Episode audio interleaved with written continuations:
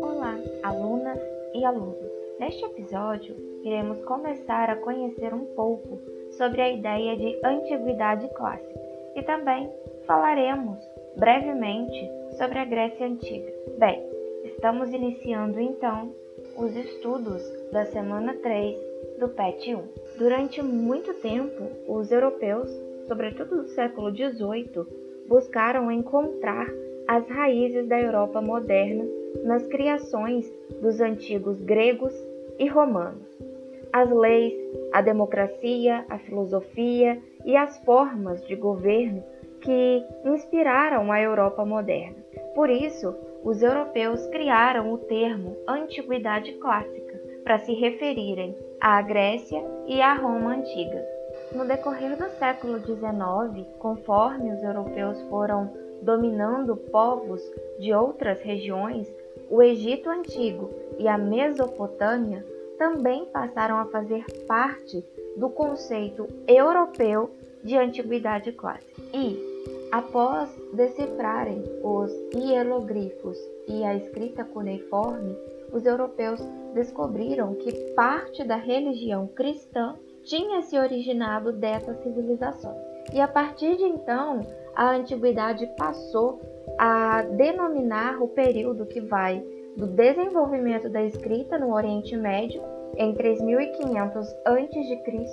até a queda do Império Romano em 476 depois de Cristo. Atualmente, não se aceita mais essa ideia e esse conceito de antiguidade clássica restrito à Mesopotâmia, Egito, Grécia e Roma.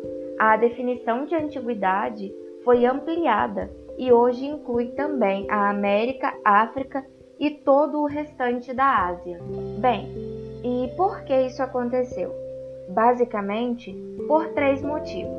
O primeiro deles, porque os historiadores descobriram que povos de outras partes da Terra, como por exemplo chineses e americanos, também desenvolveram a escrita. Segundo, porque os povos da África e das terras onde hoje é o Brasil, mesmo sem desenvolver a escrita, possuíam uma história dinâmica e movimentada. Nós, brasileiros, que em boa parte descendemos de indígenas e africanos, não podemos ter dúvidas de que o termo antiguidade deve incluir os povos antigos da América e da África. E terceiro, todos os povos antigos, independente do continente onde viveram, possuem características comuns, o que facilita estabelecer semelhanças e diferenças entre suas histórias.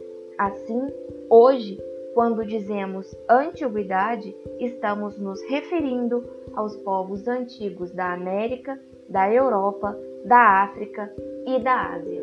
Sendo assim, ao chamar a antiguidade greco-romana de clássica, estamos supervalorizando a cultura dos gregos e romanos da antiguidade e diminuindo a dos demais povos da Terra, como os chineses, africanos, indígenas e outros. Além disso, estamos considerando a antiguidade greco-romana como um modelo a ser imitado. Nessa visão, quanto mais um povo se aproxima da cultura greco-romana, mais perto ele está de seu apogeu. Isso não é mais aceito pelos historiadores atuais, Hoje sabemos e entendemos que as culturas são diferentes entre si, são múltiplas, mas nenhuma é superior à outra. Então, para que serve saber que a antiguidade clássica se refere à Grécia e à Roma da antiguidade? Simples, para compreender textos históricos, já que esse termo é usado ainda hoje em livros, jornais e revistas, mas sempre com a ressalva de entender que esse termo não significa a superioridade das culturas greco-romanas, e sim compreender determinado período, período histórico através dessa expressão ou desse conceito. Bem, a partir de agora falaremos um pouco sobre os primeiros tempos da Grécia Antiga até as motivações de sua expansão. E numa próxima oportunidade falaremos um pouco mais sobre Roma. Os primeiros tempos da história da Grécia são conhecidos como período homérico, que duram entre 1200 a.C. a 900 a.C. É que as primeiras fontes escritas sobre esse período são dois longos poemas, chamados A Ilíada e A Odisseia, atribuídas a um poeta chamado Homero. Hoje sabemos que esses poemas vinham sendo cantados por várias gerações de poetas chamadas de Aedos. A Ilíada narra a guerra de Troia, Troia em grego é Ilion. Já a Odisseia narra as aventuras do herói Ulisses, Odisseu em grego, em sua viagem de volta para Ítaca, ilha situada na Grécia. Enquanto isso, os jônios, eólios e dórios, povos que tinham parentesco com os aqueus, invadiram o território que é a Grécia atual, e esses quatro povos deram origem aos antigos gregos. E por volta do ano de 1200 a.C., a base da organização social passou a ser conhecida por oicos, uma grande família, pais, primos, avós, seus dependentes e os seus bens, como casas, terras e animais. Os membros do oikos acreditavam ter um antepassado em comum. A produção do oikos era voltada para a subsistência. O que sobrava era acumulado pelo chefe. Com o passar do tempo, o chefe do maior e o mais rico Oikos ganhou poder e tornou-se rei, e passou a governar auxiliado por uma assembleia de guerreiros saído dos outros grupos familiares.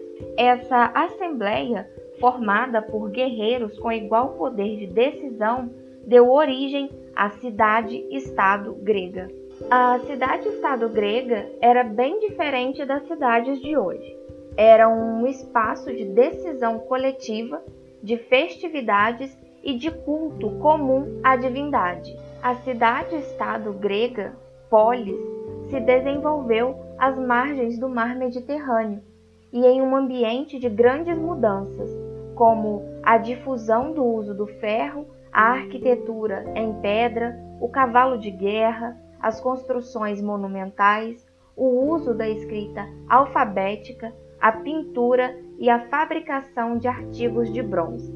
A cidade-estado grega era composta de três elementos principais: um território agrícola, ocupado e explorado pelas famílias camponesas que possuíam a propriedade individual da terra e de onde tiravam a sua subsistência, principalmente trigo, uva, vinho e azeite. Havia também um núcleo urbano que incluía templos, a praça do mercado, onde a comunidade se reunia em assembleia, oficinas de artesãos, as lojas de pequenos comércios e o ponto por onde se fazia o comércio com o exterior.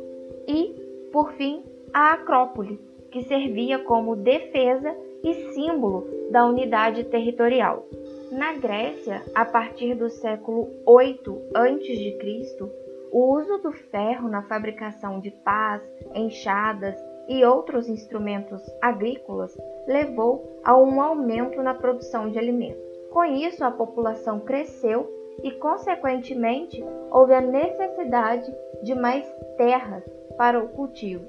Ocorre que a maior parte das terras férteis pertencia aos grandes proprietários. Além disso, os pequenos proprietários que não conseguiam esperar o tempo necessário ao crescimento das árvores que plantavam pediam empréstimos aos grandes proprietários e, não podendo saldar suas dívidas, se tornavam escravos deles.